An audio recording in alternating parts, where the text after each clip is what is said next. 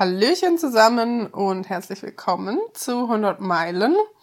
Wir sprechen heute nochmal über Trainingslehre. Wir haben ja letzte Woche angefangen und mal ähm, mit Dr. Veronika Klein zusammen die Grundprinzipien abgearbeitet in einem ganz allgemeinen Schema sozusagen. Jetzt seid ihr also ganz gut vorbereitet auf unsere heutige Folge und zwar wollen wir heute das Ganze mal an einem konkreten Beispiel durchsprechen. Und jetzt können wir das auch auflösen. Unser konkretes Beispiel ist tatsächlich Lisas Pferd Genghis Khan. Oh! Yeah. Weil Genghis Khan jetzt gerade eigentlich ganz gut sich für sowas eignet. Der hatte ja einen Griffelbeinbruch und musste dadurch Pause machen. Jetzt ist er aber wieder gesund und soweit fertig, um antrainieren zu können. Und Lisa möchte gerne mit ihm jetzt in das Training auf seinen ersten Distanzritt einsteigen. Und somit werden wir uns darüber heute unterhalten. Aber erstmal, Lisa, wie war denn eigentlich deine Woche? Hallo auch von mir, wo du gerade den Griffelbeinbruch erwähnt hast. Äh, uns wurde schon geschrieben, dass es ein bisschen besorgniserregend ist, wie oft es hier um Krankheiten bei unseren Pferden geht. Ja.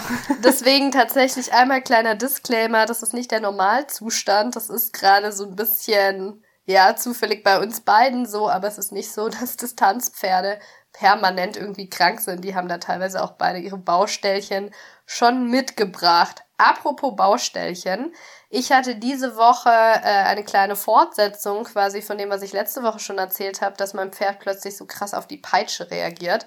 Tatsächlich hat sich da jetzt so ein bisschen eine Theorie erhärtet, und zwar, dass er vielleicht eine unangenehme Begegnung mit einer Schlange hatte oder vielleicht ähm, in Frankreich, wo er ja herkommt, mal eine unangenehme Begegnung hatte und das irgendwie getriggert wurde, weil er die Peitsche, sobald sie am Boden liegt, auch so krass attackiert. Und wenn man die schwingt sozusagen, kommt gar keine Reaktion. Das habe ich diese Woche mal so versucht ein bisschen zu, ich nenne es jetzt mal zu behandeln. Ich muss dazu sagen, ich finde, er kommt gerade parallel nochmal so ein bisschen in der Pflegephase. Er ist jetzt siebenjährig. Und äh, ich glaube schon, dass er ein Trauma hat oder dass er einen traumatischen Ursprung hat. Aber er hat es dann auch ausgenutzt. Also ich fand schon, dass er dann sehr, sehr, sehr frech wurde. Ich hatte die Videos auf Instagram, vielleicht habt ihr es gesehen. Er hat dann leider Gottes einmal eine richtige Ansage gebraucht, ähm, auch wenn ich immer für positive Verstärkung bin. In dem Fall wurde es dann aber auch zu gefährlich, weil er auch quasi sich gegen den Menschen gedreht hat, in dem Moment, wo ich die Peitsche in der Hand hatte. Und das, das geht einfach nicht, ne? Genau, ansonsten hatte ich noch eine sehr spezielle Behandlung bei ihm. Äh, kurz zusammengefasst haben wir auf ein Kastrationstrauma behandelt, weil er ja so viele kleine Baustellen hat. Beim Kastrationstrauma werden mehr oder weniger die Faszien gelöst, die bei einer Kastration ähm, ja, sich verspannen, verkleben, wie auch immer. Das nennt sich äh, visionäre Pferdeosteopathie. Aber die Behandlung war erst gestern. Ich gucke jetzt erstmal, wie das Ganze wirkt. Da hatte ich jemanden aus Zürich da. Es war sehr, sehr spannend. Ich habe sehr, sehr viel Input zu dem Thema bekommen. Und jetzt werde ich ein paar Tage mit ihm spazieren und dann geht es los mit dem Training, über das wir später noch sprechen werden. Aber jetzt bin ich erstmal gespannt, Jana, wie deine Woche war. Ich habe schon auf Instagram gesehen, ähm, dass ihr heute eine Herdenzusammenführung hattet. Ja, genau. Also auch die Maddie ist ja jetzt Gott sei Dank aus ihrer Krankheitsgeschichte am anderen Ende herausgekommen. Zumindest hoffe ich sehr, dass da jetzt nichts mehr kommt. Ähm, für die, die das jetzt vielleicht nicht mitgekriegt haben, die Maddie hatte eine lange, leider durch blöde Umstände nicht diagnostizierte Hufgelenksentzündung. Da habe ich irgendwie lange dran rumgemacht jetzt. Und ähm, meine jetzt neue, also alte, aber jetzt wieder neue Tierärztin, die ich dann eben noch hinzugezogen habe. Die übrigens es, auch meine Tierärztin ist. Genau, ähm, hat es dann relativ schnell diagnostiziert und dann haben wir das behandelt mit einer einmaligen Spritze Cortison und Hyaluronsäure ins Gelenk und die Maddie musste zwei Wochen stehen und dann habe ich sie langsam jetzt äh, wieder angefangen anzutrainieren, eben nach Krankheit sozusagen, harter Boden und so weiter. Erstmal Schritt ins Gelände. Ähm, und ich habe den Entschluss gefasst, sie in eine andere Herde bei uns am Stall zu stellen, weil sie halt auch so eine Kandidatin ist in ihrer ehemaligen Herde. Da hatte sie zwar richtig viel Spaß und hat viel gespielt und ist viel gerannt, aber dadurch, dass sie ja schon ähm, mit ihren Hufen empfindlich ist durch die ja nicht ganz günstige Hufstellung, die sie mitbringt, ähm, und sich da jetzt wohl auch noch eben diese Hufgelenksentzündung ähm, irgendwie gebildet hat, wo man nicht so ganz weiß, woher das kommt, ist es für sie einfach besser, wenn sie sich jetzt im Alltag sozusagen in ihrem Alltag ein bisschen ruhiger verhält. Und sie hatte in der alten Herde eben eine Freundin, mit der sie immer so gerne rumgerannt ist und dabei hat sie sich auch öfter mal die Eisen abgezogen. Das ist natürlich auch alles nicht super für die Beingelenke, weil das ja äh, in dem Moment, wo das Eisen runtergezogen wird, auch sehr an den Gelenken zerrt. Und ja, also somit, um ihre Hufe und ihre Gelenke zu schonen, habe ich jetzt diese Entscheidung getroffen. Sie steht jetzt in einer etwas kleineren Herde und in einer ruhigeren Herde mit und anderen Worten, äh, Jana möchte nicht, dass ihr Pferd Spaß hat. Das oh. ich habe eh schon ein schlechtes Wie so ein Teenager, der nicht aufs Festival darf. Alle dürfen hin oh. und mitmachen und Alkohol trinken und die arme Maddie, die kriegt kein Bier und äh, ja. muss zu Hause bleiben. Armes Pony. Nur zu ihrem Besten. Ja, ich habe eh schon ein schlechtes Gewissen, sie da von ihren Freunden und vor allem von dieser einen Pferdefreundin eben wegzunehmen. Ähm, andererseits stehen die beiden nachts in der Box nebeneinander, also die haben sich schon noch, die haben sich jetzt nur einfach nicht mehr zum Spielen auf der Koppel. Und die Herde, die alte, die war eben auch oft auf so einer Hangkoppel im Sommer. Und ach, die Maddie, die ist da einfach so ein Depp, dann rennt die da rum wie so eine Bescheuerte und lässt immer ihre Eisen irgendwo liegen. Ja, also mir ist es jetzt einfach lieber für die Zukunft, dass sie halt auch wirklich einfach mal, also dass einfach Ruhe bei uns so ein bisschen einkehrt. Und die Herdenzusammenführung war gänzlich unspektakulär. Also wirklich, dass einfach nichts passiert. Ich hoffe, dass das so weitergeht. Dann weiß ich nämlich auch, dass das auf jeden Fall die richtige Entscheidung war. Ich sag ja, Maddie darf nicht mit aufs Festival. Ja, genau. In ihrer neuen da, langweiligen Herde. Genau, die kann jetzt da happy in ihrer langweiligen Herde sein. Dann kann ich sie wenigstens mal trainieren. Und ansonsten habe ich enorm viel Spaß, wieder mein Pferd trainieren zu können das ist doch irgendwie was, so ein krankes Pferd. Ich mag das einfach nicht. Ach, das ist einfach ätzend. Ich bin keine Pferdekrankenschwester. Ich habe auch nicht so ein, so ein Kümmer-Rettungsgen irgendwie. Und äh, ja, ich will einfach auch was mit meinem Pferd machen können. Und das ist jetzt wieder richtig schön. Wir hatten jetzt ähm, einen super schönen Ausritt also ich sitze noch nicht so viel drauf, aber zwischendurch setze ich mich drauf. Und die Maddie genießt es auch. Die ist ein absolutes Reitpferd. Die freut sich immer, ähm, wenn ich reite. Da ist sie tatsächlich sehr viel ausgeglichener, als wenn man irgendwie Bodenarbeit oder Spaziergänge mit ihr macht. Das ist einfach nicht so ihr Ding. Da findet sie nicht so viel Spaß dran. Ja, meiner äh, streikt gerade auch, sobald ich Richtung Roundpen gehe. Seit dem Faszientraining findet er das so kacke. Das ist echt auch wie du sagst, ist irgendwie nicht so sein Ding. Raus, geradeaus, vorwärts, das ist, da ist er glücklich und in der Halle oder im Roundpen, wenn er es schon sieht, boah. Ja. Ja, so geht's mir eben auch. Und das ist aber auch für mich okay, weil ich bin auch so. Also ich mache schon auch gerne mal Bodenarbeit und ich bin mir auch bewusst darüber, dass das sehr viele Vorteile hat und mache es eben auch. Aber mein Herz ist auf jeden Fall im Gelände. Also, ähm, und Maddies eben auch. Von dem her passen wir da eigentlich auch sehr gut zusammen. Das hast du jetzt schön ausgedrückt. Können mal ein Merch machen mit Mein Herz ist im Gelände. ja, also bei uns eigentlich nur Gutes zu berichten diese Woche. Auch mal schön. Das heißt für alle da draußen, die sich schon Sorgen gemacht haben über unsere Krankheitsgeschichten. Ähm, es hat jetzt hoffentlich einfach mal ein Ende und wir kommen vielleicht beide mal dazu, unsere Pferde mal ins Training zu nehmen. Und damit äh, wollen wir euch ganz herzlich willkommen heißen zu unserem Podcast 100 Meilen. Hier dreht sich alles ums Distanzreiten und natürlich auch das Außenrum, unsere Stories und unser alltägliches Leben am Stall. Ich bin Jana Friedrichs. Und ich bin Lisa Weißenberger. Und gemeinsam wollen wir euch ein bisschen mitnehmen in die Welt der Distanzritte. So, und heute, Lisa, geht's ja um Genghis Khan und dich. Und wir werden das so ein bisschen so machen, dass sich Lisa ein paar Fragen zu ihrem aktuellen äh, Trainingsplan planen, machen, wie auch immer man das sagen will. Ich muss auch sagen, ähm, ich habe mich äh, nicht vorbereitet. Ich werde jetzt aus dem FF antworten. Und genau. ich hoffe, ich kann alles adäquat beantworten. Genau, fangen wir doch mal ganz einfach an. Äh, mit was fängst du denn an? Wenn du dich jetzt hinsetzt und sagst, so, jetzt schreibe ich einen Trainingsplan für uns. Da fange ich tatsächlich erstmal äh, mit der Ist-Analyse an. Für euch da draußen vielleicht erstmal eine kleine Einordnung zu Genghis Khan, auf was für einem Trainingsstand und so weiter der ist, weil viele fragen ja auch immer, hey, habt ihr irgendeinen Standardtrainingsplan, den man einfach nachreiten kann? Den gibt es nicht wirklich, aber es gibt natürlich Pferde, die in einem vergleichbaren Trainingszustand sind, in einem vergleichbaren Alter, mit einem vergleichbaren Gelände und dann kann man das natürlich schon so ähnlich nehmen. Also Genghis Khan ist siebenjährig, ist fünfjährig erst so richtig angeritten, das heißt, er ist jetzt zwei Jahre unterm Sattel. Er ist, äh, hatte allerdings viele Pausen aufgrund verschiedener Verletzungen. Äh, Pausen sind so der Endgegner eines jeden guten Trainingsplans, weil für Training braucht es die Regelmäßigkeit und die Wiederholung. Dadurch ist es so ein bisschen zerfleddert bei ihm. Prinzipiell vom Ausbildungsstand ist er noch nicht ganz so weit. Er ist, ja, er kann Seitengänge, aber Galopp und Balance und so sind auf jeden Fall noch ein großes Thema insgesamt. Ansonsten kann ich noch dazu sagen, also ich stecke jetzt erstmal die Rahmenbedingungen so ein bisschen ab.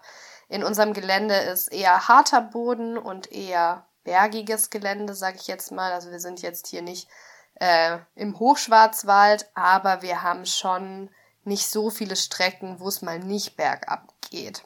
Oder bergauf. Oder bergauf, genau. Wobei bergauf ist gut fürs Training, bergab ist eher schlecht. Ja. Natürlich muss man jetzt noch bei meinem Trainingsplan berücksichtigen, mein Pferd hatte einen Griffelbeinbruch, hat also auch körperlich wahrscheinlich die ein oder andere Stelle, an der er kompensiert und äh, wo man natürlich auch ein Auge drauf haben muss, dass das keine Sollbruchstelle sozusagen ist. Also wir fassen mal zusammen. Du ähm, hast jetzt praktisch analysiert, mein Pferd ist so und so alt, also in dem Fall, er ist sieben Jahre alt. Ähm, wie das Gelände ist, wie der Ausbildungsstand ist ähm, und etwaige Baustellen, die du während des Umsetzens deines Trainingsplans beobachten möchtest. Genau, zu diesen Baustellen, die du am Schluss gesagt hast, beziehungsweise Baustellen klingt immer so negativ, würde jetzt eigentlich auch noch sowas dazugehören wie seine Exterieurbeschaffenheit. Was sind so Sachen, auf die man achten muss? Also Wilma zum Beispiel war eher nicht so ein mobiles Pferd, da musste man echt gucken, dass man die flexibel hält. Er ist eher ein hypermobiles Pferd. Das heißt, ich muss ähm, in der Dressur das vor allem ausgleichen, aber natürlich auch im Gelände darauf achten, dass er seinen Rücken hochbringt. Das heißt, in seinem Trainingsplan wird ähm, Trainieren vom Rücken eine größere Rolle spielen, als es zum Beispiel bei Wilmars das getan hat. Und ähm, ich muss meinem Pferd, also einen Trainingsplan muss man ja immer monitoren und überarbeiten. Und da muss ich natürlich auch ein Auge drauf haben, dass sich der Körper meines Pferdes positiv verändert. Also Training soll ja immer eine Anpassung äh, an das aktuelle Training, ähm, das soll ja mit dem Körper passieren, also die körperliche Konstitution soll sich anpassen, so rum. Aber ähm, natürlich nicht nur in Sachen Ausdauer, sondern natürlich soll sich auch die Muskulatur richtig entwickeln. Und umso jünger das Pferd, wie jetzt bei ihm, äh, desto mehr muss man da auch natürlich ein Auge drauf haben, dass die nicht in ihrem Ausbildungsstand vor sich hin dümpeln. Genau. Und Genghis Khan ist jetzt ja tatsächlich noch nicht auf Distanzen trainiert worden. Also er wird jetzt auch nicht nur praktisch wieder auftrainiert, sondern es ist jetzt das erste Mal, dass er auf einen Distanzritt trainiert wird. Hast du dir dann den konkreten Ritttermin schon gesteckt und eine Streckenlänge? Ja, wo du gerade gesagt hast, es ist das erste Mal, dass er auftrainiert wird, äh, muss ich noch mal ganz kurz intervenieren. Ich habe ihn ja schon auftrainiert oder angefangen aufzutrainieren, bis der Griffelbeinbruch passiert ist. Ja, das stimmt. Genau, ich habe im Januar ungefähr angefangen mit dem Training für einen Distanzritt im Mai. Und dann hat er sich blöderweise im April das Griffelbein gebrochen. Das heißt, er war so drei, dreieinhalb Monate ungefähr im Distanztraining ähm, und hatte jetzt eben seitdem Pause. Man sagt, so ein halbes Jahr ungefähr ist realistisch, aber wie du jetzt gerade schon gefragt hast, äh, man muss sich für einen guten Trainingsplan vor allem ein Ziel stecken, wie wir auch schon in der letzten Folge gesagt haben. Und mein Ziel wäre es, einen Distanzritt zu gehen. Der findet am 16.09., also 16. September statt. Für alle, die die Folge vielleicht später anhören, heute ist der 25. Mhm. 25. Mai. Ähm, das ist jetzt für ihn eigentlich, das wäre ein realistischer Abstand. Wobei ich heute festgestellt habe, dass der Ritt ein Kartenritt ist. Uh. Wer aufmerksamer Zuhörer ist, hat vielleicht schon mal aus meinem Mund die Worte gehört. Auf gar keinen Fall. Bin ich da jetzt eingeplant? Ähm, ich habe noch gar nicht so viel geplant, nachdem ich gehört habe, dass es ein Kartenritt ist. Aber mich hat, ich habe heute Mary Poppins besucht und Mary Poppins hat gemeint, dass der Veranstalter immer die Komoot-Strecken rausschickt, also ja, die GPX-Daten. Und tatsächlich, wenn Komoot mit mir spricht, äh, für alle, die das nicht kennen, das ist eine App, mit der, wie so, die wie, funktioniert wie so ein Outdoor-Navi, ähm, dann traue ich mir das vielleicht auch zu. Genau, neben der, ähm, neben dem Datum, was wichtig ist, äh, die Streckenlänge sind tatsächlich 40 Kilometer. Es gibt auch kürzere Einführungsritte, wenn sich Leute damit wohler fühlen. Ähm, wenn das Pferd gesund ist und so, dann spricht nichts dagegen, mit 40 Kilometern zu starten. Viele. Und der Reiter fit? Ja, und der Reiter. Genau. Ähm, viele, vielen kommt das aber so ein bisschen viel vor. Mit Zehner bin ich tatsächlich, weil ich das nicht richtig einschätzen konnte bei ihr, auch erst 28 Mal gestartet. Bei ihm habe ich mich jetzt direkt für 40 entschieden. Und mein Ziel vom Tempo wäre ähm, T5 oder T6, so in dem Bereich. Das entspricht Leistungsklasse 1. T5 und T6 bedeutet 5 oder 6 oder 5 bis 6 Minuten pro Kilometer im Schnitt. Das entspricht einem Tempo von einem ganz normalen Ausritt, würde ich sagen, in dem man nicht so viel Schrittpausen macht. Also Schritt und Trab und mal ein Galopp zur Auflockerung gemischt ungefähr ist das Ziel, auf was ich jetzt in dem Fall hintrainieren würde. Und dieses Tempo übrigens ist auch ganz wichtig. Das kommt später nochmal, weil ich mein Pferd ja punktgenau vorbereiten möchte im Trainingsplan. Das heißt, mein Pferd wird genau auf dieses Tempo vorbereitet. Ich bereite den nicht auf drei Minuten pro Kilometer oder so vor, sondern mit diesen sechs Minuten pro Kilometer, das erkläre ich euch dann später einmal, rechnet man dann tatsächlich auch in einem von diesen Beispielen. Genau, also zusammengefasst, du hast dir ein Datum gesteckt, du hast dir eine Streckenlänge gesteckt und du hast dir ein Tempo gesteckt und das ist jetzt praktisch deine Basis, um anzufangen, diesen Trainingsplan zu schreiben. Genau, also man fängt quasi mit dem an, wo man hin will. Man, was habe ich das letzte Mal gesagt? Man sattelt das Pferd von hinten auf. genau. Okay, wunderbar. Also damit haben wir dann praktisch schon mal das Ziel. Jetzt nochmal zur Ist-Analyse. Wenn du jetzt eine Analyse von eben der Strecke und der und dem Tempo, was er jetzt kann, machen würde, was hast du da? Also Genghis Khan ist äh, regelmäßig acht bis zehn Kilometer geritten worden ähm, so eine typische Haus- und Hofrunde, würde ich sagen, mit so einem gemischten Tempo. Ich war noch eher in dem Bereich, wo man äh, die Strecke steigert. Das heißt, ich bin eher diese zehn Kilometer mal in eineinhalb Stunden oder sowas gegangen und hatte angefangen, langsam mehr ins Traben zu kommen. Jetzt würde ich ähm, wahrscheinlich eher nochmal bei sechs Minuten, äh, sechs Minuten, sechs Kilometer mit mehr Tempo anfangen und ähm, 10 bis 12 Kilometer in langsamem Tempo. Ähm, was bei ihm immer so ein bisschen reinhaut, ist vielleicht auch ganz spannend bei diesen Ist-Analysen. Er trödelt die ersten 10 Minuten so entsetzlich und das haut richtig rein. Also wenn ihr das Training trackt, bei mir ist es zum Beispiel so, dass ich mein Tracking erst nach diesen 10 Minuten anmachen müsste, um aussagekräftige Werte zu bekommen. Das unterschätzen auch immer viele, weil auf dem Ritt fällt ja quasi das Aufwärmen, also man startet ja direkt, das Aufwärmen zählt nicht mit rein. Und wenn man nicht so lange unterwegs ist und 10 Minuten mindestens aufwärmt und 10 Minuten Cooldown macht, dann sind da ja 20 Minuten Schritt schon mit drin, die jetzt Dazu gar nicht. Dazu muss man kurz sagen, auf dem Ritt wärmt man schon auf, aber man wärmt nicht am Anfang der Strecke auf, sondern vorher. Genau, also das zählt nicht zu eurer Reitzeit dazu. Genau, das ist vielleicht ein bisschen unglücklich gerade ausgedrückt. Und äh, bei Wilma war das kein Problem, die ist eher losgezackelt, wie so ein kleiner äh, angestochener Dackel. äh, ja, bei ihm haut es tatsächlich ziemlich rein, deswegen, ich habe jetzt gerade nur die Schnitte im Kopf, die inklusive dieser sehr langsamen Aufwärmephase sind. Also da hatten wir meistens irgendwas zwischen T10 und T12 mal T8, also das bedeutet dann immer Minuten pro Kilometer. Ähm, man muss aber dazu sagen, dass er eben die ersten 10 bis 15 Minuten, teilweise mit 18 Minuten pro Kilometer vor sich hinschleicht. Und ich habe auch aufgehört, ihn da rauszutriezen, weil nach dieser Viertelstunde, wenn er warm ist, läuft er. Und da versaue ich ihm nur die Laune, wenn ich ihm davor, also ich kann da treiben, wie ich will. Der ist ja immer so ein bisschen in seinem eigenen Film. ja. Typisch ähm, Genghis Khan. Der ist ja ein bisschen, ein bisschen eigen manchmal. Aber viele Distanzpferde sind eigen. Und man sagt immer so ein bisschen, die, die ihre Eigenheiten haben, sind die, die am Ende richtig gut sind. Ja, hoffen wir, dass das für euch auf jeden Fall so bewahrheitet wird. Ich glaube ganz fest dran, ich manifestiere es. Okay, das heißt, du startest jetzt praktisch von einem ähm, Punkt, wo du entweder so eine 6 Kilometer Runde mit ein bisschen mehr Trab gehst oder eine 10 Kilometer Runde langsamer. Das ist jetzt dein Start sozusagen. Genau.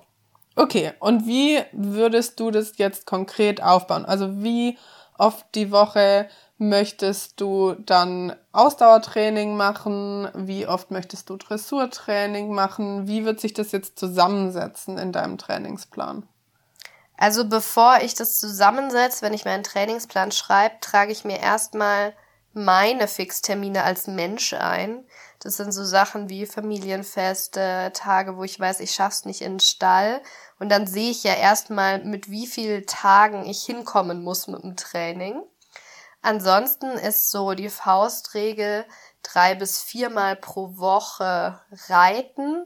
Und mit Reiten ist aber nicht irgendwie draufsitzen und die Hofrunde gemeint, sondern tatsächlich einen Trainingsreiz setzen. Das haben wir letzte Folge behandelt. Also Distanzreiter reiten erstaunlich wenig, aber die Trainings, die sie reiten, sind relativ intensiv. Ich finde, mit drei bis viermal die Woche reiten kommt man ganz gut hin. Und einmal die Woche ist bei mir immer gesetzt, ähm, Dressur zu reiten. Und dann mache ich noch ein bis zweimal, das ist so ein bisschen fließend, ähm, Handarbeit, Longe, Doppellonge, kommt auch eben immer drauf an. Ich schaue mir mein Pferd an, wenn ich sehe, der hat eben einen durchhängenden Rücken oder der hat das Training vom Rücken nicht so gut weggesteckt, dann mache ich lieber einmal mehr was für den Rücken oder mache irgendwie irgendwas Physiomäßiges, ähm, weil das ist natürlich auch super wichtig, dass man nicht nur die Ausdauer hochschraubt, aber genauso drei bis viermal die Woche Ausdauertraining ist gut im Rahmen. Okay, und jetzt das Ausdauertraining, wie würdest du das jetzt gestalten? Also wie würdest du das jetzt steigern? Das Ausdauertraining würde ich in dem Fall, also er ist ja schon ein bisschen in dem Tempotraining drin gewesen.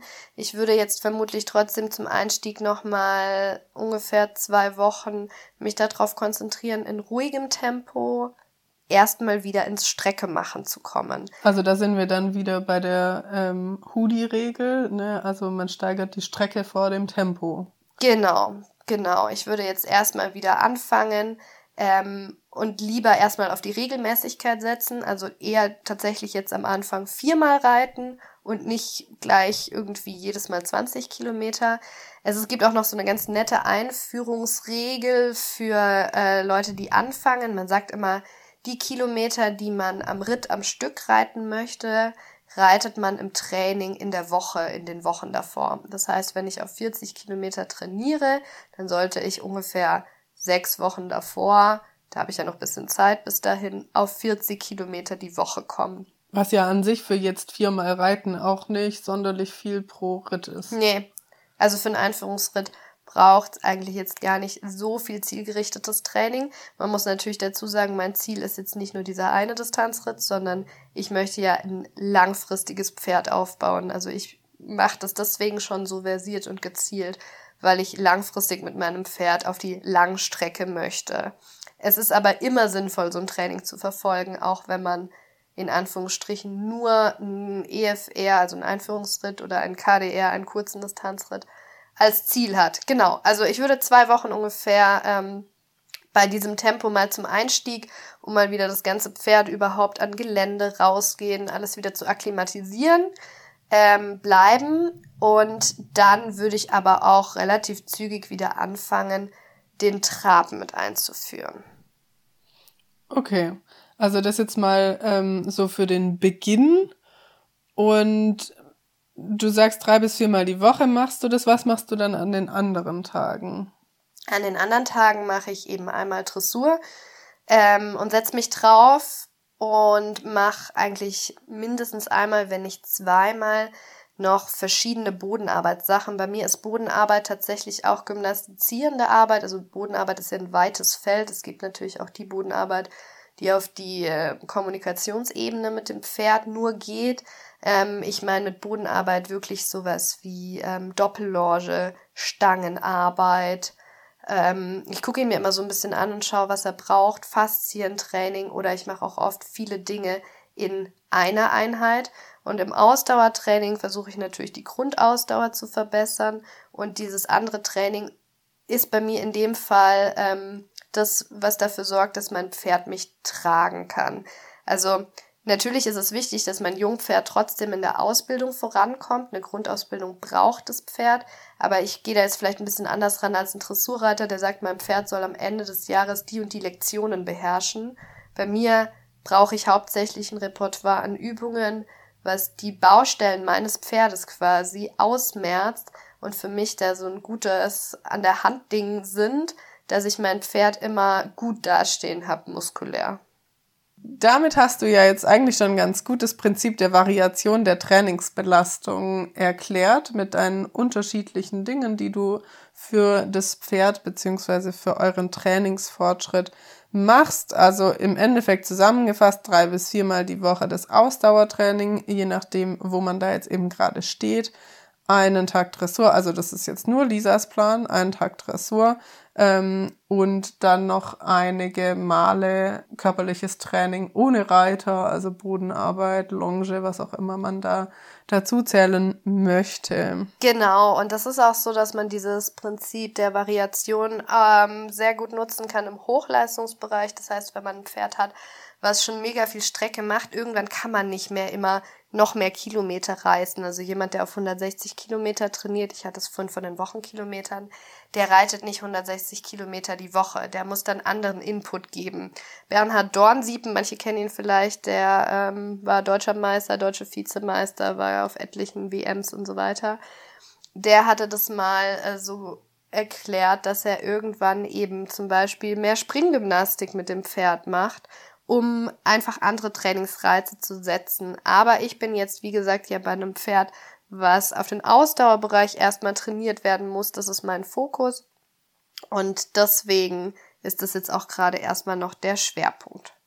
Genau, also andere Beispiele wären ja zum Beispiel auch, wenn man was vom ähm, Equipment ändert, manchmal auch andere Reiter zum Beispiel, wenn man mal in ein anderes Gelände geht, um zu trainieren. Das sind alles so Variationen der Trainingsbelastung und es dient einfach dem, dass, dass das nicht langweilig wird sozusagen, also weder für Körper noch für Geist. Wo du das gerade, ja, wo du das gerade gesagt hast mit dem fremden Gelände, das ist auch ganz wichtig. Das würde ich mir auch unbedingt in meinen Trainingsplan schreiben. Ich hatte das ja auch so geplant, ursprünglich für den Ritt im Mai, dass ich einen Monat vorher mit ihm einmal in den Schwarzwald fahre und einmal mit ihm wegfahren explizit übe und in fremdem Gelände mit Hänger das einmal so zusammenpuzzle, aber ohne Wettkampfbedingungen sozusagen und einen Wanderritt mache mit ihm. Genau, und das gilt dann auch schon als Trainingsreiz, sowas. Ähm, wie machst du denn weiter? Jetzt sind wir ja bei zwei Wochen und dann hast du gesagt, du fängst dann an, den Trab ein bisschen zu steigern. Wie geht's dann weiter bei dir? Erstmal, wo du gerade zwei Wochen gesagt hast, zwei Wochen ist so ein, ein Schlüsselzeitintervall. Ähm, es gibt die biologische Anpassungsfähigkeit des Pferdes und die sagt so ein bisschen aus, wie schnell man, also wie schnell der Trainingsfortschritt des Pferdes dann auch wirklich im Pferd sozusagen ankommt. Und man sagt, dass man so ungefähr alle 14 Tage ähm, eine Anpassung der Muskulatur des Pferdes hat. Und nach 14 Tagen kann man immer das Training leicht steigern. Das heißt, man bleibt immer ungefähr 14 Tage gleich vom Pensum und dann geht man einen Schritt weiter. Wo wir beim Traben sind, da sattelt man das Pferd schon wieder von hinten auf. Im Distanzreitabzeichen haben wir das tatsächlich so gemacht, zum Beispiel. Ich fand das eigentlich eine ganz schöne Faustregel. Ich habe jetzt vorhin gesagt, ich möchte diese 40 Kilometer in T6 reiten. sechs Minuten pro Kilometer. Jetzt kann ich mir ausrechnen, okay, mein Pferd trabt ungefähr mit fünf Minuten pro Kilometer, geht relativ langsam Schritt bei ihm, also da kann ich ruhig 13 Minuten pro Kilometer rechnen. Dann möchte ich vielleicht mal ein, zwei, mehr möchte ich nicht, Auflockerungsgaloppe haben. Im Galopp ist er sehr schnell, da bin ich mindestens bei drei Minuten oder zwei Minuten dreißig pro Kilometer. Diese ganzen Werte, die ich euch hier übrigens aufzähle, die könnt ihr tracken, am besten mit einer Uhr. Einfach mal, wenn ihr, wenn euer Pferd das typische Tempo, was es immer geht, geht, äh, auf die Uhr gucken und sich mal diese Werte grob merken. Genau, und dann rechnet man aus, ähm, wie viel anteilig man von diesen 40 Kilometer zum Beispiel trabt. Zeitlich. Und ähm, das ist das Ziel, was ich am Ende meines Trainings in Intervallen gehen möchte. Lass das jetzt mal eineinhalb Stunden sein, die ich da am Stück traben möchte. Und dann fange ich aber an mit ein gutes Intervall sind zum Beispiel dreimal fünf Minuten und dazwischen mache ich, ich mache das tatsächlich nach Puls, meistens ein bis vier Minuten Pause. Kommt auch immer so ein bisschen auf die Strecke an. Genau, und dann kommt alle zwei Wochen ähm, ein Intervall dazu oder ich verkürze die Pause, Hoodie-Regel in den Intervallen, bis ich am Schluss vor diesem Distanzritt in den zwei Wochen, wo ich noch in der Auftrainierphase bin oder in der Trainingsphase, ähm, dann diese Dauer tatsächlich auf, auf der Uhr habe. Also da seht ihr, dass man tatsächlich sowas wirklich berechnen kann. Also für die unter euch, die da Spaß dran haben an sowas, man kann das wirklich richtig minutengenau planen und wenn man da ins richtige Training einsteigen will, dann sollte man das natürlich auch so machen. Ah, ich würde das manchmal so gerne anbieten. Ich weiß, dass das für ganz viele gar nicht logisch ist und vielleicht jetzt gerade auch so ein bisschen kryptisch, was ich gerade erzählt habe. Also wenn ihr da irgendwelche Fragen habt. Lisa beantwortet. Für 300 Euro rechne ich es euch aus. Spaß.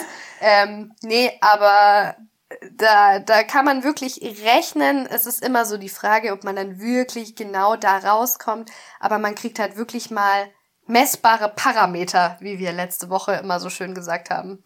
Also man muss dazu sagen, für die, die das jetzt abschreckt, man kann das im, im niedrigeren Bereich im Sport auch ohne das machen. Also ja.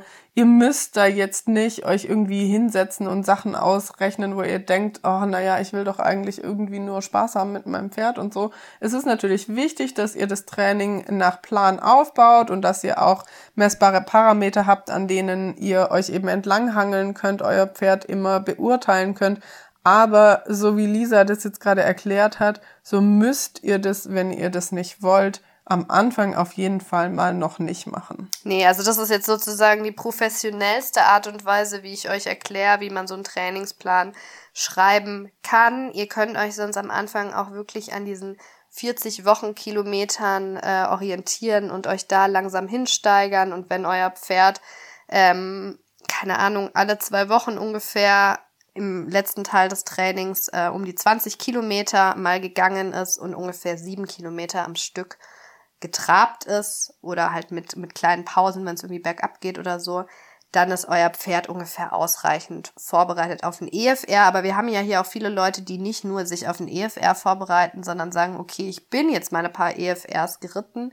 Ich möchte jetzt ein bisschen steigern und es gibt irgendwie immer diese ganzen Trainingstipps für Einsteiger, so wie wir es jetzt gerade runtergebrochen haben, aber dieses, wie professionalisiere ich denn mein Training, um auf 80, 90, 100, wie auch immer zu kommen, ähm, da findet man gar nicht so viel zu. Und das ist jetzt zum Beispiel ein Ansatz, wie man an sowas ein bisschen Ticken, für die die Bock haben, professioneller rangehen kann. Genau. Jetzt wissen wir ja ungefähr, Lisa, wie du das so machst. Ähm, ich hätte mal noch eine Frage zu Pause. Äh, hat dein Pferd auch Pausentage? Nie. Der muss jeden Tag Kilometer schrubben. Nee, Spaß. Ähm, auch beim Schreiben des Trainingsplans berücksichtige ich nicht nur meine Termine, die ich so habe, ähm, ich muss natürlich auch einplanen, was sind Tage, an denen ich zum Beispiel sowieso nicht in den Stall kann oder so. Die nutze ich dann als Pausentage und ideal ist, wenn ich zum Beispiel am Vortag einen großen Trainingsreiz setze. Ein sehr großer Trainingsreiz wäre, wenn ich jetzt zum Beispiel mit Genghis Khan 20 Kilometer Wanderritt mache oder einmal ein sehr knackiges, flottes Training für seine Verhältnisse. Das entspricht bei ihm immer noch Trab, nicht Galopp. Und je nachdem gibt es nach so krasseren Trainingsreizen ein bis drei Tage Pause. Also nach diesem Schwarzwaldwochenende, wo wir wirklich zwei Tage Wanderreiten gegangen wären, hätte ich wahrscheinlich eher sogar 72 Stunden Pause gegeben. Die Pausentage gibt es. Ich habe ja eine Pflegebeteiligung, die bietet sich zum Beispiel sehr gut an für die Pausentage. Ich mache am liebsten eigentlich aktive Pause, das heißt bei mir meistens spazieren. Ich bin ja so eine kleine Wandermaus, wie ihr vielleicht aus äh, Folge 2 wisst. Aber es ist halt immer noch so, ne, wir sind Amateursportler, es ist nicht unser Leben darauf ausgelegt, dass wir nur nach unserem Distanztrainingsplan leben. Deswegen ist es auch einfach so, wenn ich einen Tag nicht in den Stall kann, versuche ich am Tag vorher einen ausreichend großen Trainingsreiz zu setzen und dann kann er die Zeit schon so ein bisschen für sich als Pausentag nutzen und hat dann da seine Rekonvaleszenz. Was übrigens auch noch wichtig ist, ähm, weil wir ja vorhin beim, ich habe ja schon so ein bisschen gesagt, Pfeffen hinten aufsatteln, fällt mir gerade ein. Die Tage vorm Distanzritt, was man da noch macht. Man darf natürlich nicht zu nah dran am Distanzritt zu große Trainingsreize setzen. Man möchte ja nicht mit einem Pferd da ankommen, was Muskelkater hat. Also ich würde zum Beispiel zwei Wochen bis, also 14 bis 10 Tage vor dem Distanzritt nochmal einen großen Trainingsreiz setzen und dann eher ein lockereres Training, aber schon noch rausgehen. Und dann wäre so typischerweise das letzte Training, was wirklich auch ein bisschen mehr ist, zum Beispiel wenn der Ritt am Samstag ist, am Dienstag nochmal ein extensives Trabintervalltraining. Dann kann man am Mittwoch, wenn man will, nochmal entspannt ausreiten oder so. Donnerstag Longe, also das Pferd schon mobil halten am Freitag frei, spazieren, packen und dann losfahren und dann Samstag auf den Ritt.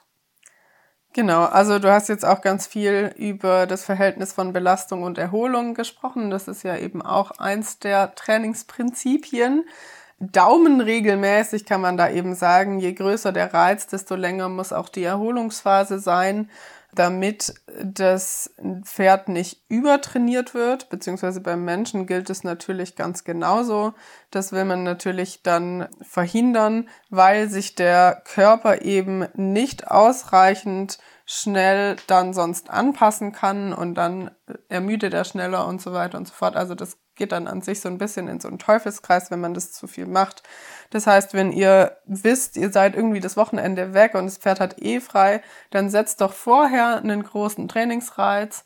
Dann hat es genug Zeit, um sich zu erholen und ähm, ihr habt einen super Trainingseffekt im Gegensatz zu, wenn ihr jetzt vor so Freitagen irgendwie nur eine ganz leichte, easy Runde macht. Da könnt ihr dann nicht so viel Trainingseffekt draus mitnehmen. Was leider bei mir auch oft der Fall ist. Bei ja, mir gut. ist es voll oft freitags, fahre ich dann noch weiter und dann habe ich nicht so viel Zeit.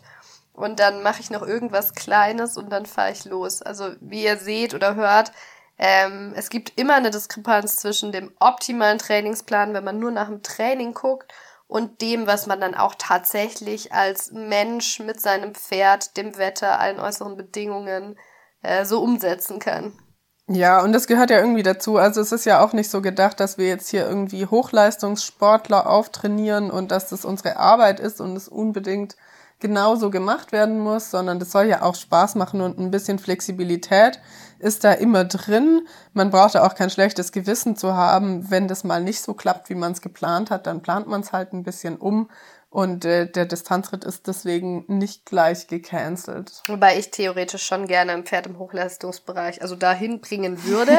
Ähm, aber genau, Training verzeiht auch. Es ist jetzt nicht so, wenn eines dieser Trainingsprinzipien nicht bei jedem Mal eingehalten wird. Es gibt ja ganz viele Trainingsprinzipien, an denen man sich da langhangelt, ähm, dass es man dann gar keinen Trainingseffekt mehr hat und das Pferd es nicht schafft. Ich hab, muss auch immer an eine Freundin denken, die auch Jana heißt, die hat auch immer gesagt, sie hat jetzt auf 80 Kilometer gar nicht so viel mehr gemacht wie vorher. Das Pferd wurde nur halt über einen längeren Zeitraum aufgebaut, wenn, weil sie halt zwei Jahre das Pferd trainiert hat. Immer eigentlich, ähm, also schon so, wie ich es jetzt gerade beschrieben habe, mit viel Ausdauertraining und so. Aber so Ritte bauen das Pferd ja auch auf. Also man baut ja über die Saison, das muss man übrigens im Trainingsplan, wir sprechen jetzt hier von einem Zyklus von äh, Beginn des Auftrainierens bis zu einem Distanzritt. Aber wenn man jetzt natürlich eine ganze Saison betrachtet, dann sind die Distanzritte auch großer Bestandteil des Trainings. Dann äh, kann man das schon so aufbauen, dass man einmal die 40 geht, dann 60 und dann 80 und da nicht jedes Mal im Training so ultra krass hochschrauben muss. Ja, auf jeden Fall. Okay, ähm, jetzt sind wir eigentlich schon beim Ritt angekommen, oder? Eine Sache habe ich noch nicht gesagt, die finde ich auch manchmal ein bisschen schwer greifbar und zwar ist es die Reihenfolge der, also die Belastungsreihenfolge, das Trainingsprinzip der Belastungsreihenfolge so. Und zwar ähm, geht es da so ein bisschen darum, wenn man seinen Trainingsplan schreibt, dass man die Belastungen, denen man das Pferd aussetzt, in einer bestimmten Reihenfolge, die effektiv ist, macht. Diese Reihenfolge muss immer eingehalten werden, sowohl innerhalb von einer Reiteinheit, also einer Reitstunde, aber auch über die Woche. Und zwar beginnt man da mit der Konditionsschulung. Das ist sowas wie Stangen, Seitengänge, alles in die Richtung. Dann würde man sowas machen wie Schnelligkeitstraining. Das mache ich zum Beispiel nie. Da fällt zum Beispiel. Ja, oder Krafttraining. Also ähm, Kraft und Schnelligkeit ist da an sich, glaube ich, auswechselbar. Springgymnastik wäre jetzt zum Beispiel auch ein Krafttraining. Genau, also Krafttraining sind vor allem auch versammelnde Lektionen. Das können aber auch steile Berge sein. Also Krafttraining ist ganz wichtig. Wenn ihr steile Berge geht, dann seid ihr da nicht nur im Ausdauerbereich drin bei Bergtraining, sondern das kostet das Pferd auch Kraft. Als nächstes würde man Schnelligkeitsausdauertraining machen. Das wäre zum Beispiel abwechselnd aerob und anaerobes Training. Kraftausdauertraining ist äh, Berg und Flach abwechselnd. Und dann käme erst das reine Ausdauertraining. Ähm, das ist einfach zum Beispiel ein aerobes Training mit zwei Stunden im reinen Trab. Aber das ist, finde ich, eins der Prinzipien, was am schwersten greifbar ist, beziehungsweise was man sich so ein bisschen merken kann vom Grundding ist, macht zuerst Konditionszeug, äh, Konditions sag ich schon, Koordinationszeug. Also sowas, wie ich vorhin gesagt habe, mit Handarbeit und Co. Dann macht sowas wie eine Dressurstunde mit versammelnden Lektionen. Übrigens, die einfachste versammelnde Lektion ist Rückwärtsrichten. Also das habe ich, war mal so mein Paradeding mit Wilma aus dem Rückwärts antraben zum Beispiel.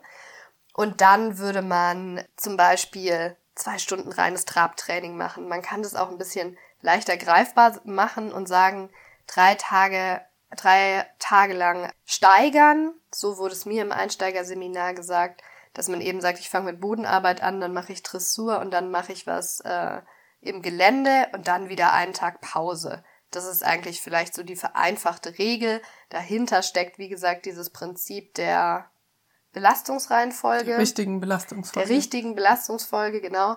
Aber vereinfacht gesagt, macht einfach äh, drei Tage steigerndes Training und dann einen Tag Pause. So habe ich Wilma auch in ihrer ersten Saison auftrainiert. Da war sie sowieso übertrainiert. Da hatten wir ein bisschen zu viele Trainingstipps bekommen, beziehungsweise einen sehr ambitionierten Trainingsplan.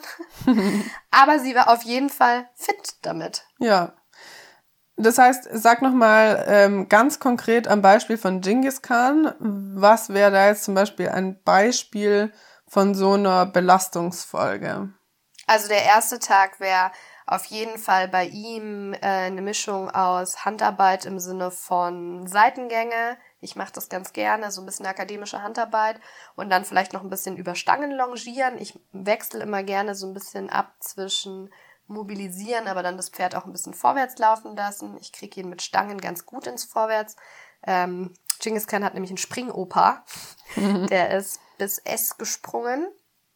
Am nächsten Tag würde ich eben Dressur reiten ähm, und versuchen da auch so ein bisschen in den Kraftbereich zu gehen. Es könnte auch Springgymnastik sein, das mache ich jetzt noch nicht so richtig mit ihm, aber ich würde prinzipiell versuchen, also ich, ich muss für ihn relativ viel vorwärts-abwärts reiten für seinen Hals, aber dann natürlich auch versuchen, diesen, diesen Rücken hochzukriegen durch möglichst korrektes Reiten, also irgendwas, wofür er Kraft braucht und ihn da auch ruhig ein bisschen, bisschen triezen. Und dann würde ich am dritten Tag sowas reiten ähm, wie das Trabtraining, was ich vorher angesprochen habe. Wenn ich jetzt sage, also ich mache ja nur einmal die Woche Dressur, ich baue das auf über zweimal Ausreiten, dann wäre das, ähm, könnte das auch sein, ich gehe einmal äh, spazieren mit ihm und mache bestimmte Physioübungen oder koordinative Übungen oder gehe vielleicht sogar einen Trampelpfad, wo er sich arg ausbalancieren muss und gucken muss, dass er da koordinativ drüber kommt. Dann könnte es auch am zweiten Tag, wir hatten es ja vorhin, auch einen Berg hochgehen, ist Krafttraining. Könnte ich am zweiten Tag Bergtraining machen im Schritt und eher eine lange Strecke gehen oder was mit sehr vielen Höhenmetern und dann am dritten Tag Tempo machen.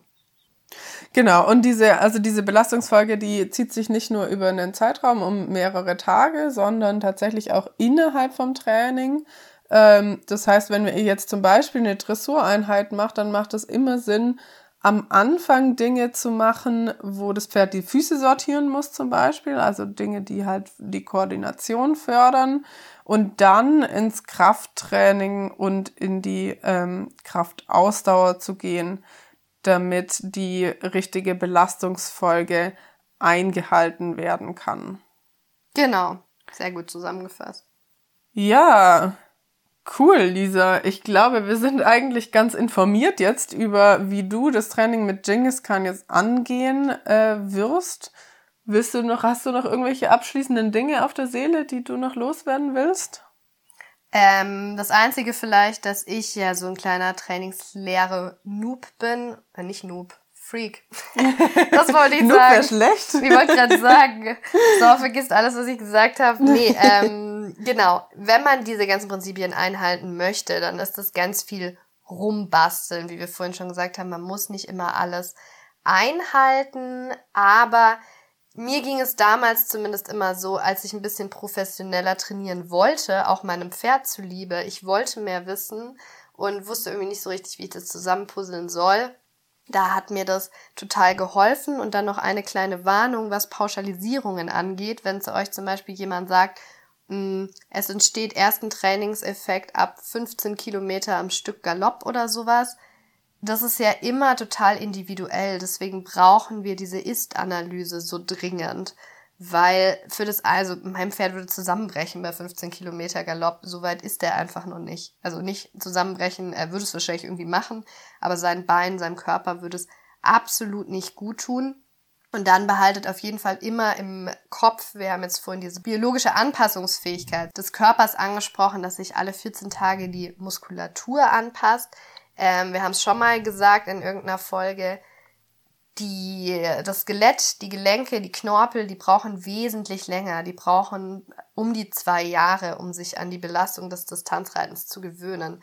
Deswegen steigert auf jeden Fall, sonst habt ihr keinen Trainingseffekt, aber steigert behutsam und gebt eurem Pferd auf jeden Fall eine Winterpause, wo er Mikroverletzungen ausheilen kann und vor der Pause immer schön abtrainieren, weil wir hatten es jetzt viel vom Auftrainieren. Genauso wichtig ist auch das Abtrainieren. Genau, in dem Sinne würde ich auch noch mal ganz deutlich sagen wollen, wir haben jetzt hier zwar an dem Beispiel so ein bisschen abgehandelt, wie Lisa das machen würde mit Genghis Khan, aber das trifft natürlich wirklich nur auf Lisa und Genghis Khan zu das ist jetzt keine Anleitung für euch, die ihr einfach nachreiten sollt. Aber wenn ihr jetzt auch gut zugehört habt, dann wisst ihr jetzt ein bisschen, wie ihr das anstellen könnt, dass ihr selber eine Ist-Analyse von euch und eurem Pferd und eurem Trainingsstand erstellen könnt und euch dann an einen Trainingsplan, der für euch, auf euch zugeschnitten ist, ranwagen könnt und wenn das nicht so professionell ist, wie Lisa das jetzt macht, dann denkt dran, Lisa hat da auch schon einiges an Erfahrung drin. Die kann das natürlich. Und wenn ihr jetzt gerade noch im Einsteigerbereich unterwegs seid, dann macht euch keinen Kopf, das irgendwie unnötig zu verkomplizieren. verkomplizieren. ähm, Ihr könnt da auch mit dem, was wir jetzt äh, gesprochen haben und was ihr da jetzt vielleicht draus mitgenommen habt, sicherlich schon mal einen vereinfachten Trainingsplan erstellen für euren ersten Ritt Und für alle die, die schon so ein bisschen im Distanzreiten drin sind, bringt es ja jetzt vielleicht auch ein bisschen was im Sinne von Tipps und Tricks, die ihr jetzt vielleicht mitnehmen konntet aus dem, was ihr heute bei uns jetzt beispielhaft gehört habt. Mir ist doch noch was eingefallen, was ich noch als letztes Wort noch dazu sagen wollte. Training ist super individuell, also nicht nur, äh, was natürlich Pferd und so angeht, aber fragst du zehn Leute, kriegst du zehn Antworten. ich habe wirklich schon ähm, bei etlichen Distanzreitern irgendwelche Seminare besucht, Kurse besucht, mit denen gesprochen. Und erstaunlicherweise ist es auch sehr unterschiedlich, wie viel im Training geritten wird. Manche reiten irgendwie gefühlt voll wenig im Training. Ähm, dann gibt's welche, die so viel trainieren, dass ich mir denke, hä, warum läuft das Pferd noch? ähm, es ist auch wirklich total unterschiedlich. Oder eine zum Beispiel, die ich kenne, die äh, hat gar keinen Bock auf dieses langsame Auftrainieren. Die stellt ihr Pferd zwei, zweieinhalb Stunden in eine wohlgemerkt ovale Führanlage, die ja ein bisschen besser für die Füße ist. Also es gibt diese Trainingsprinzipien und so weiter, aber ich, was ich euch jetzt erzählt habe, war so das zusammengepuzzelt von den Leuten, mit denen ich gesprochen habe. Wenn ihr wieder andere Leute fragt, kann es sein, die machen das ein bisschen anders und gar nicht so, wie ich das jetzt gerade beschrieben habe. Das macht auch nicht jeder Distanzreiter das so akribisch. Ja, also da kommt ja auch wieder eigentlich äh, das, was man zu vielen Dingen im Alltag sagt, ins Spiel. Viele Wege führen nach Rom, oder? Also Training ist sicherlich nicht nur ein Weg richtig, sondern es gibt viele verschiedene Arten und Weisen, wie ihr euer Pferd dorthin kriegen könnt. Das war jetzt, wie gesagt, einfach nur an sich Lisas ähm, Ansatz und die allgemeinen Prinzipien der Trainingslehre, die gelten aber natürlich trotzdem universell. Genau, die werden aber auch ein bisschen unterschiedlich, finde ich, interpretiert. Ja. Weil ich bin da auch manchmal so ein bisschen verwirrt, dass äh, alle diese Prinzipien kennen und dann sagen, ja, ja, ich mache das so, weil. Und dann denke ich mir immer so, hä? Aber ich kenne die Auslegung davon ganz anders. Das ist auch ein bisschen so, weil es einfach nicht so viele Studien im Bereich der Distanzpferde und diesem Ausdauertraining gibt, dass man da auch ganz viel vom Menschen und so weiter überträgt aber gar nicht so wirklich viele, ja, handfeste Sachen hat, an denen man das festmachen kann. So. Gut, das ist halt auch einfach keine exakte Wissenschaft, oder? Genau, es ja. kommt ja auch, ja, es kommt drauf an. Genau. Man muss ein Pferd kennen, man muss es anschauen und wissen, okay, es ist fit oder es ist nicht fit. Das ist genau. eigentlich das Wichtigste. So sieht's aus. Ja, und dann wünschen wir euch jetzt ganz viel Spaß beim Trainingsplan schreiben oder eben auch nicht, je nachdem, ähm, ob ihr die Folge gehört habt, um uns zuzuhören und mal einen Einblick zu bekommen oder ob ihr tatsächlich konkret jetzt Lust habt, euer Pferd aufzutrainieren. Auf jeden Fall hoffen wir, dass es euch Spaß gemacht hat und äh, wie immer freuen wir uns riesig über eure 5-Sterne-Bewertungen, wo auch immer ihr eben den Podcast hört. Das hilft uns sehr und empfehlt uns doch gerne weiter, wenn ihr jemanden kennt, der vielleicht auch von sowas profitieren könnte auch äh, im Sinne von Trainingslehre in anderen Reitereisparten. Ich meine, wir haben jetzt das Distanzreiten natürlich als unser Steckenpferd, aber das kann man ja eben auch auf alles andere anwenden. Also wenn ihr jemanden kennt, der sich dringend mal damit beschäftigen sollte. Einfach mal rüberschicken mit dem Augenzwinkern. Genau, so sieht's aus. Lisa, hast du denn noch Hörerkommentare? Tatsächlich äh, hat mir eine Person geschrieben, ob es eine Art Standardtrainingsplan gibt. Das haben wir am Anfang schon so ein bisschen gesagt. Gibt's in dem Sinne nicht. Ich hoffe aber, diese Folge hat weitergeholfen.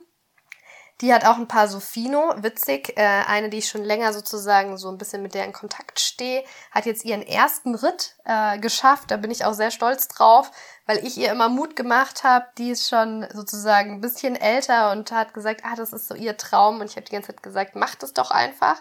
Genau, aber einen Standardtrainingsplan, wie man jetzt gerade raushören konnte, gibt es nicht. Dafür gibt es viel zu viele Parameter. Warte mal, die, von der du gerade gesprochen hast, hat auch ein paar Sofino. Genau. Aha. Deswegen, das waren zwei Geschichten in einem. Ähm, und dann hat mich noch jemand gefragt, wir hatten letzte Woche die Faustregel gesagt, pro gerittene 10 Meilen an einem Distanzritt gibt es einen Tag Pause. Das heißt, bei 100 Meilen, das entspricht 160 Kilometern, wären es 10 Tage Pause. Und die hat mich ganz verwirrt gefragt, hä, sie reitet schon seit sie klein ist Distanz und eigentlich sagt man doch immer pro 10, 10 Kilometer, also das wären dann 16 Tage bei 160 Kilometer, ähm, dass sie das so ein bisschen verwirrt hat. Und also das ist ja auch wieder eine Faustregel, aber ich wurde da mal korrigiert, weil das kommt ja ursprünglich aus USA und deswegen haben wir auch diese 160 Kilometer. Ein Deutscher hätte sich ja nie 160 Kilometer ausgedacht. Das ist eine total ungerade Zahl. Das kommt ja von 100 Meilen. Und diese Faustregel kommt wohl auch aus den USA und wurde dort eigentlich mit 10 Meilen sozusagen benutzt oder etabliert. Und dann hat man das in Deutschland einfach auf diese 10 Kilometer umgemünzt. Das ist jetzt mal so die Geschichte, die ich da dahinter kenne. Ähm, aber ich sag mal so, zu viel aktive Pause wird einem Pferd nicht schaden. Ja, lieber 16 Tage als 10. Ähm, oder als weniger als 10, das wäre dann nicht so gut. Genau. Genau. Also von daher, wenn ihr diese 10 Kilometer Regel kennt, dann ist das sicherlich nicht falsch. Man macht das Pferd nicht kaputt, wenn man ihm nach einem, nach so einer krassen Belastung auf jeden Fall ausreichend Trainingspause gibt. Genau. Ja, und damit, ihr Lieben, verabschieden wir uns. Wir wünschen euch eine schöne Woche, freuen uns auf nächste Woche mit euch. Ciao, ciao. Ciao, ciao.